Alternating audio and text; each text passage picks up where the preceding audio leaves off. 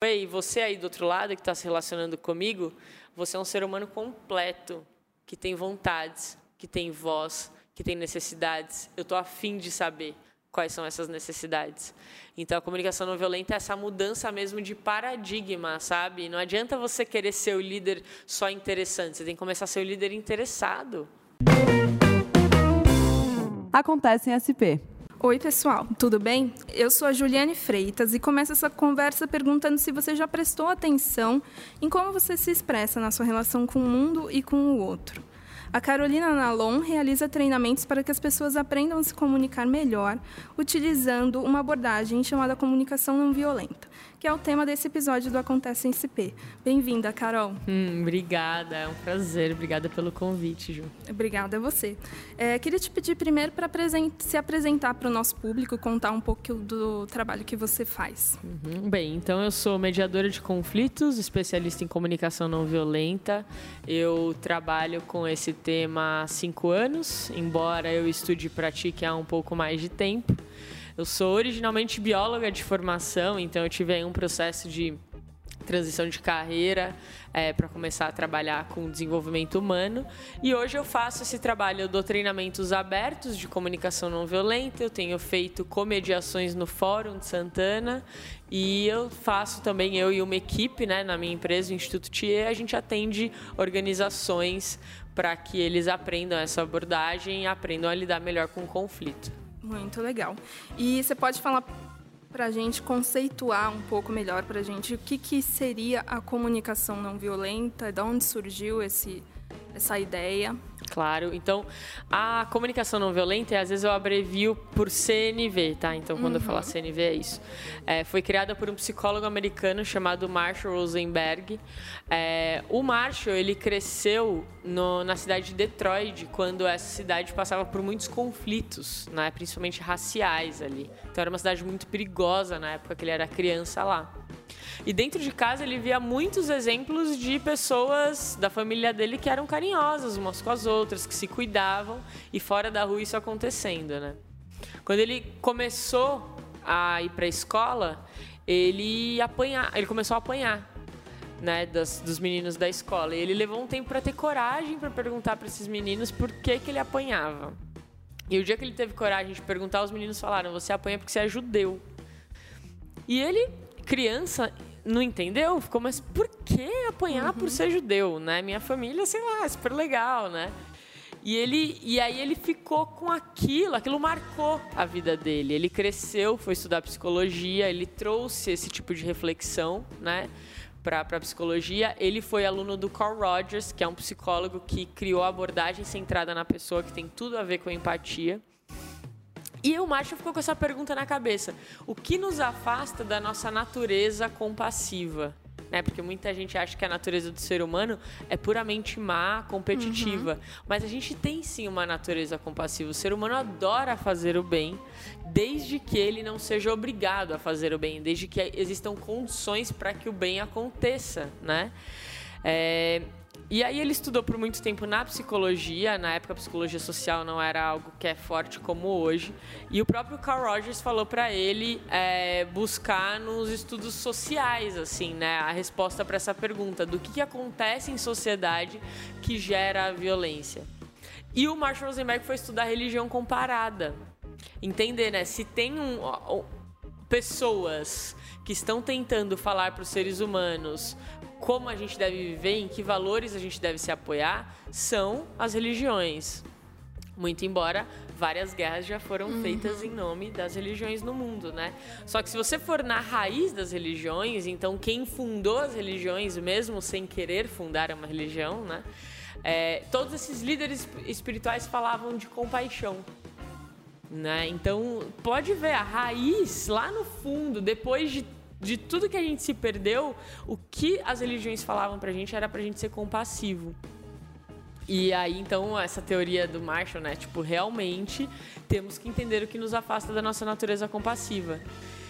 E o que nos afastou, o que impede a gente de, de viver essa compaixão na prática é justamente a linguagem.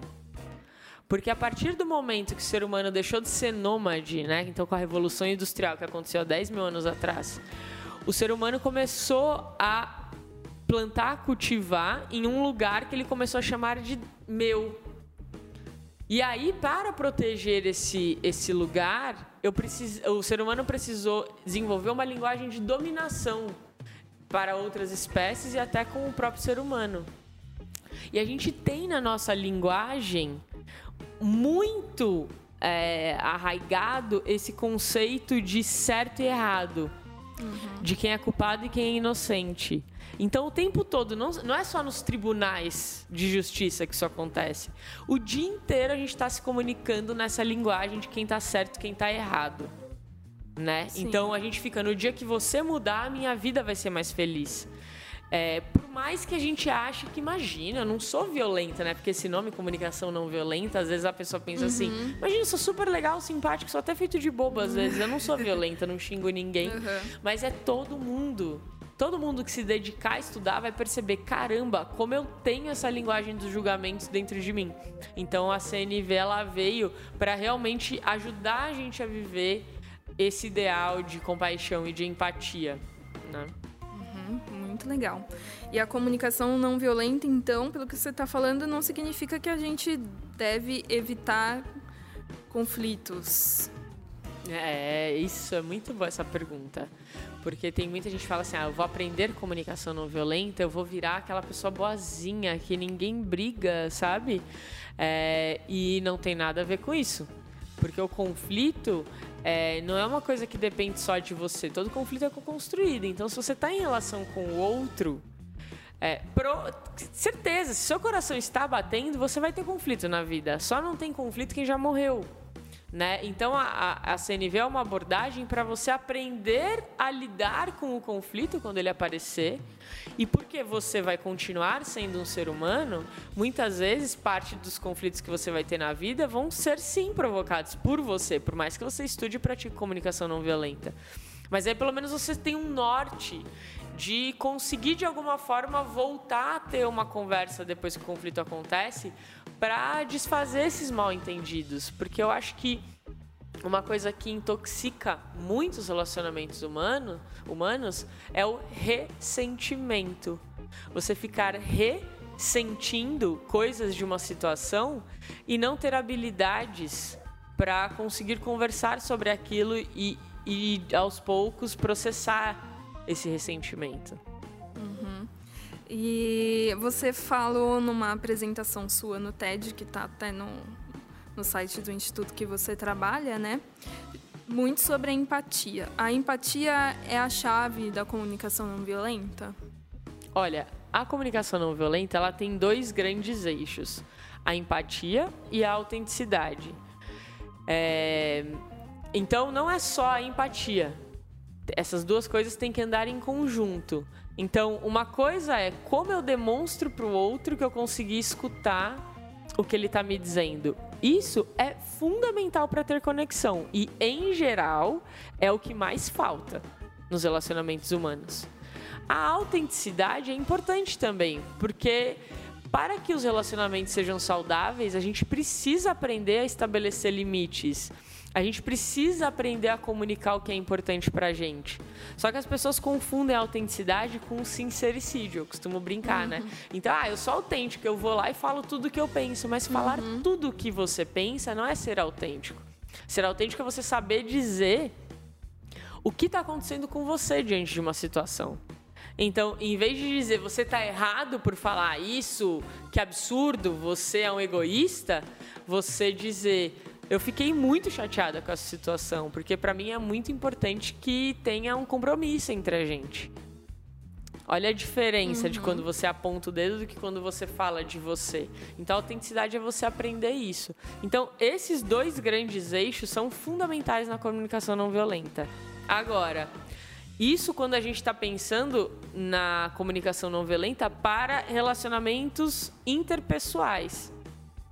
A comunicação não violenta, o, o Marshall, ele bebeu muito dos movimentos não violentos que existiram no mundo. Então, Gandhi, Martin Luther King, Mandela. E aí a gente pode pensar a, a comunicação não violenta na gente como sociedade. Uhum. Então, não só no âmbito interrelacional, mas sistêmico, de sociedade. E aí, além da empatia e da autenticidade, é importantíssimo entender mais sobre a, ter uma consciência social, entender como que a nossa sociedade é formada, como que as estruturas sociais foram formadas. Por quê? Porque a gente tende a repetir padrões históricos. Então a comunicação não violenta ela foi criada para a gente também pensar em transformação social. E transformação social tem a ver com é, diminuir desigualdades. Uhum. É, eu diria que a empatia é tão importante quanto a autenticidade, que é tão importante quanto a consciência social. Porque existem grupos na nossa sociedade que estão em posição de oferecer empatia para os outros. Uhum. Entende? Porque senão você aprende comunicação não violenta e fica assim: todo mundo tem o mesmo dever de ser empático igualmente. Será? Tem pessoas que estão em menos condições de serem empáticas com as outras, porque elas estão, elas estão sofrendo opressões. Porque devido ao lugar onde ela nasceu, que ela não escolheu nascer uhum. nesse lugar, a vida dela está sendo mais difícil por conta disso. Então a gente precisa olhar para isso. Né? Então, é, quem está aprendendo comunicação não violenta, refletir quanto a isso, para não ficar só um discurso meio paz e amor, assim. Uhum. Vamos ser empáticos e se amar e que tá tudo certo, porque os seres humanos são todos iguais e todos merecem respeito. É claro que todos merecem respeito, é claro que a gente tem que se tratar com mais empatia, mas nós não, em, em um nível nós somos todos iguais, mas em outro nós não somos todos iguais. Então a gente precisa começar a aprender a conviver com esse paradoxo. Sim, todo mundo merece empatia e respeito, mas a gente tem que pensar mais em equidade, uhum. né? Em como que a gente então dá oportunidades para que as pessoas sejam mais empáticas com a gente. A gente está em pontos de partida diferentes, né? Exatamente. É, uma coisa que eu queria que você falasse um pouco mais também, que me ocorreu agora, é o conceito de empatia, assim, que eu acho que tem, que você também fala no seu, no seu vídeo, e acho que eu já ouvi muito também. Aquela coisa de não faça para o outro que você não deseja para você. E aí você está medindo o mundo na sua régua sempre, né? É, esse é o verdadeiro conceito. O que você pensa da, da é, empatia? Então, é, tem essa coisa, né, de se colocar no lugar do outro, mas geralmente a gente se coloca no lugar do outro sendo a gente, né? Então a gente vira para outro e fala: "Ah, eu no seu lugar não teria feito isso". É a coisa mais absurda de se dizer para alguém, porque você estando, se você fosse outra pessoa, você teria feito exatamente o que ela fez, você não teria feito algo diferente, porque foi isso que a pessoa fez. Então, é você tentar se colocar no lugar do outro, sendo o outro, né? Então, se essa pessoa fez isso, com que sentimento ela fez? O que é importante para ela que fez ela fazer isso? Né? O que que fez com que ela construísse essa opinião? Mas com a profunda certeza de que você nunca vai de fato ser o outro. Né? Porque não uhum. tem como. Então, quando a gente demonstra empatia por alguém, a gente checa o que a gente está entendendo do que o outro está falando. A gente não dá um diagnóstico para ele. Porque como eu nunca vou ser o outro, então eu tenho que perguntar. E olha só, imagina que você me conta um problema. E aí eu vou ser empática com você. Se eu vir e falo assim, ah, entendi, Ju, então você tá triste por causa disso, disso e disso, né? É, então, então agora você tem que fazer tal coisa. Zero conexão. Uhum. Não gerou nada. Ou se eu viro pra você, você me conta toda uma história, eu falo, mas por que, que você tá triste? Hum. Eu também não me desloquei para tentar. Sim. Então a empatia fica nesse meio do caminho. Não é nem que eu não faço ideia do que seja o seu problema, nem que eu tenha certeza absoluta do que é. Mas eu pergunto, nossa, Ju, então eu tô imaginando que você deva estar tá triste com isso, porque o que você. Porque você estava esperando que tal coisa acontecesse. É, é por isso? E você me conta o que é. Então eu gosto de dizer que empatia é você abrir espaço na conversa. Justamente você falou, né? Então a referência sempre sou eu. Eu fazer esse, esse exercício cognitivo de me deslocar um pouco do meu ponto de vista para imaginar como pode ser o ponto de vista do outro. E, e, trazer isso na nossa fala, isso é muito importante. Porque uma coisa é eu sentir empatia, outra coisa é eu demonstrar. Uhum. As pessoas querem que a gente demonstre. Então é esse exercício de mostrar pro outro que eu tô tentando entender o que ele tá falando e abrindo espaço para ele me contar mais, para eu de fato saber mais sobre ele. Como a gente pode utilizar a comunicação não violenta em relações diferentes. No trabalho é diferente do namoro, por exemplo. Perfeito. Então vamos lá. Um princípio fundamental da comunicação não violenta é: por trás de todo comportamento existe uma necessidade. Então, independente se for uma relação de trabalho ou um namoro, você ficar atento a quais podem ser as necessidades do outro. Por exemplo, um casal que briga por conta de ciúmes. Então a mulher saiu para passear com as amigas dela e o namorado ligou tipo cinco vezes para ela, né? Sendo que ele sabia com quem ela tava, onde ela tava, etc. A gente pode olhar para isso, esse casal pode olhar um pro outro e ela falar: Meu, mas você é muito ciumento, para com isso, larga do meu pé, tenha maturidade emocional. E ele virar para ele e falar: ah, Meu, que absurdo, você que é uma desligada. Então, eles estão se acusando pelo comportamento. Você é assim, mude, você é assim, muda você. Uhum. né? Ou eu só sou assim porque você é assado. Quando a gente começa a olhar para as necessidades, então como é que eu mudo essa conversa? Né? Então vamos supor que a, a, namor, a namorada fale: Você é um ciumento tal. Em vez dele rebater falando e você é uma desligada, ele pode pensar, meu, qual que é a necessidade por trás do que minha namorada tá falando? Então o que, que ela quer?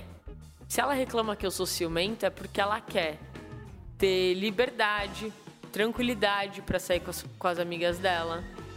Ela quer ter paz no nosso relacionamento. Talvez ela, ela queira mais confiança da minha parte. E eu, o que eu quero? o que, que me faz ter esse ímpeto de ligar? O que, que é importante para mim que talvez ela não esteja vendo? Que eu quero me sentir mais seguro, que eu também quero sentir mais confiança no relacionamento. Então, eu trago isso para a conversa. Então, em vez de eu virar para ele e falar, meu, você é uma desligada, eu posso falar, amor, olha aqui, vamos ter uma conversa. Eu entendo que quando você quer sair com seus amigos, você quer estar tá tranquila. Você quer ter liberdade de saber que eu tô bem quando você sai. Do meu lado, eu tô me sentindo inseguro por conta disso, disso e disso.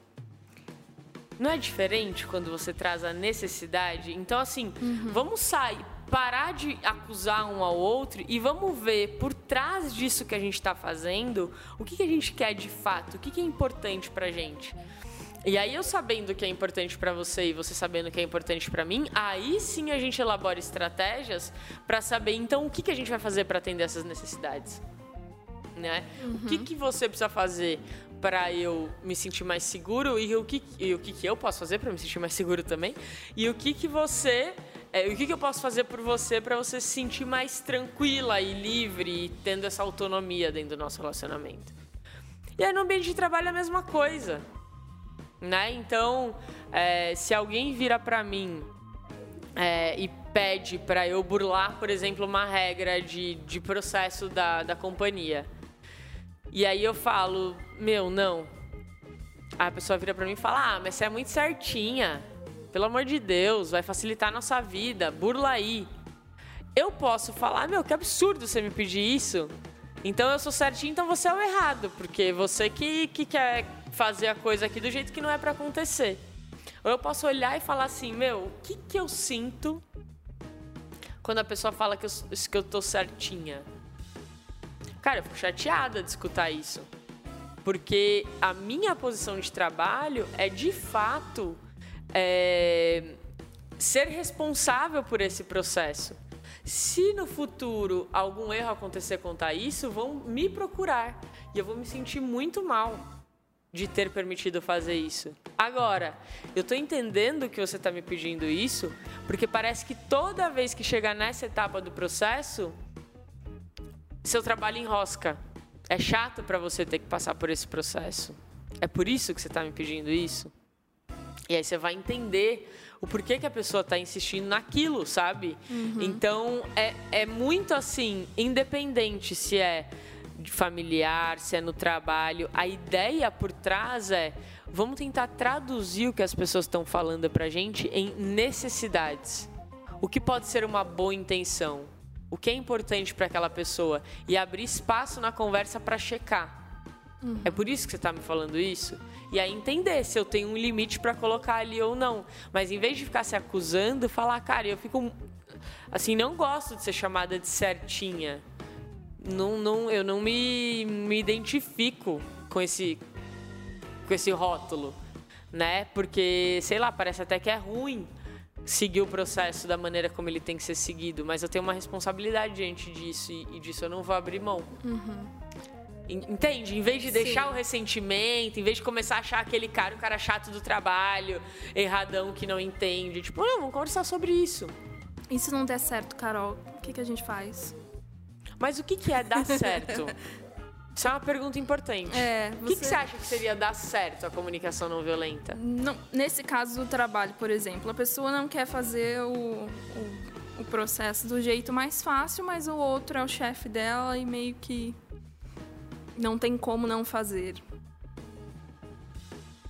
Que, como sair dessa situação? Então, aí então você tá me dizendo assim, im- imagina que o chefe que tá pedindo para ela burlar o processo. O que, que eu sinto quando é o meu chefe que pede isso? Olha, eu tô entendendo então que você está decidindo que a gente tem que fazer dessa maneira. Eu estou aqui contratada para defender essa maneira de fazer, esse processo aqui. Ficaria muito mal se no futuro acontecesse alguma coisa e a responsabilidade recaísse sobre mim. Então, assim, eu quero fazer, porque você é meu chefe, você está decidindo isso, você compartilha a responsabilidade comigo, da gente estar fazendo uma coisa que não é o, o certo na organização, tá tudo bem. Não é tudo que o seu chefe fala que você tem que falar amém. Você tá ali para ser um ser pensante. É claro que tem coisas que a gente vai ter que fazer e pronto, mas isso não impede a gente de falar como que a gente se sente, o que, que a gente quer e estabelecer limites dentro dessa relação, sendo uma relação de trabalho. Né? A gente tem que ter mais coragem de falar as coisas e isso ajuda a gente. E tem muita gente que acha que a comunicação não violenta só vai ter dado certo se o outro fizer o que a gente quer dele. Putz, não. A comunicação não violenta, ela realmente está pensando na conexão humana, na genuína conexão. Então, até a gente conseguir romper isso de que a comunicação dá certo quando o outro faz o que a gente quer, meu, a gente não vai, não vai, não vai dar para evoluir. Será que. Imagina uma mãe que faz um workshop de comunicação não violenta e aí ela aprende a fazer o filho fazer tudo que ela quer. Será que quando esse filho chegar aos 18 anos ele vai querer ficar tão perto assim dessa mãe?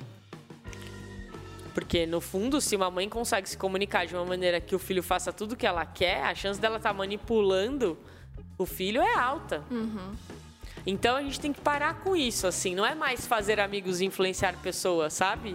É meio que assim, tipo, ei, você aí do outro lado que está se relacionando comigo, você é um ser humano completo, que tem vontades, que tem voz, que tem necessidades. Eu tô afim de saber quais são essas necessidades. Então a comunicação não violenta é essa mudança mesmo de paradigma, sabe? Não adianta você querer ser o líder só interessante, você tem que começar a ser o líder interessado.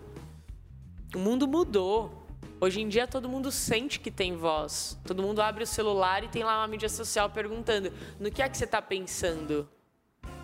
Se a pessoa se sente injustiçada por uma empresa, ela pode recorrer, fazer um escarcel na internet contra essa empresa. Há 10 anos atrás isso não era possível. Então, ou a gente começa a olhar que, embora sim, claro que existam as estruturas, existem as estruturas de poder, né? É, mas a gente tem que olhar todo mundo, independente do poder que tem, como um ser humano inteiro que merece ter essa escuta.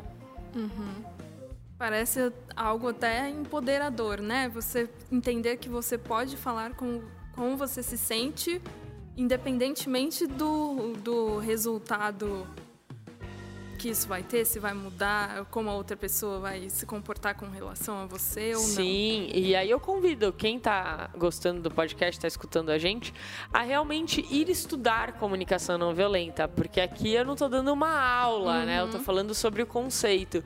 Então, existe uma maneira de comunicar os sentimentos que não vai ser interpretada como mimimi, que não vai ser interpretada como você terceirizando seus sentimentos para os outros. Então é importante a gente de fato estudar a comunicação não violenta para conseguir gerar essa abertura. Então tem, tem, muito, tem muitas reflexões que a gente tem que fazer para chegar nesse lugar. Uhum. Né? Então, eu, às vezes eu fico com receio assim de fazer falas pontuais e a pessoa achar que a partir dessa minha fala do podcast ela já vai conseguir praticar CNV. Não, é, exige um estudo. Uhum. Então, só lembrando isso, assim, né? claro. Ah, então agora eu vou comunicar os meus sentimentos. Não, mas tem, tem muitas lapidações que precisam ser feitas aí para você comunicar o seu sentimento e ser de fato escutado. Com certeza. Queria fazer uma última pergunta aqui para não estourar muito o nosso tempo sobre as relações na internet que todo mundo fala do jeito que quer, como se não tivesse uma outra pessoa do outro lado, né? É, existe alguma explicação realmente para as pessoas se sentirem mais à vontade de serem agressivas, violentas quando se comunicam online? E o que, que a gente pode. Como a gente conversa com essas pessoas? É interessante, porque a internet ela criou mais conexões de opinião. Opi diferentes opiniões humanas, mas ela não criou conexões humanas. Né? Tem vários vídeos de YouTube que mostram pessoas assim: olha, você foi na página do artista tal e fez esse comentário. Vem aqui, você faria esse comentário na frente dele? E, e geralmente as pessoas perdem a coragem. Uhum. Então é igual carro, né? Você entra no carro, de repente parece que você tem uma armadura e sai xingando todo mundo no trânsito. Não xingaria a pessoa assim se você estivesse andando com ela e ela te fechasse na calçada. Então, é, o carro, a internet, elas são armaduras que fazem a gente cometer mais sincericídios. Uhum. Falar sem pensar, postar sem achar que aquilo vai ter consequência, né? E, bom, do lado de quem vai fazer um comentário, de quem vai fazer um, né, um post, eu acho que tem que realmente é, a, as pessoas pensarem mais. Isso tem lucidez o que eu estou falando? Tem sensatez o que eu estou dizendo? Né? Então, refletirem mais. De quem está recebendo comentários assim, que daí fica mais difícil ainda, cara, eu acho que a gente tem que escolher as batalhas um pouco, porque senão você vai ficar às vezes o dia inteiro na internet, dependendo do que você postou, né? Conversando lá com as pessoas que às vezes a pessoa tá simplesmente numa numa agressão pessoal. Uhum. Então o que eu faço, por sorte eu não tenho muitos haters, porque eu não tenho um público tão grande assim. Mas o que eu faço quando eu percebo que vem um, um comentário que é simplesmente uma agressão pessoal, eu faço um exercício de tentar entender por que será que isso que eu postei gerou na pessoa essa raiva. Que opinião será que ela tem? E, e como será que ela construiu essa opinião? E aí eu tento checar. Eu falo, viu, você está dizendo isso sobre esse post porque você pensa tal e tal coisa e por isso você acha que deveria ser assim, assim, assado? Checo com ela para ver se eu vou conseguir tirar de fato a opinião dela para além daquele xingamento. E, e, aí eu estabeleço um limite. Eu falo, olha, do meu lado, é, eu fico bem desmotivada a seguir a conversa com você, você fazendo essa ofensa pessoal ou você não falando a sua opinião, simplesmente xingando a pessoa do post. É, e aí você vê se você vai querer colocar qual é a sua opinião sobre o assunto e por que, que você pensa daquela maneira, ou se você vai esperar a resposta da pessoa, mas você vai estabelecer um limite. Olha, não vou, eu não vou seguir conversando se for uma ofensa pessoal. Gostaria muito de ter uma conversa mais sensata com você.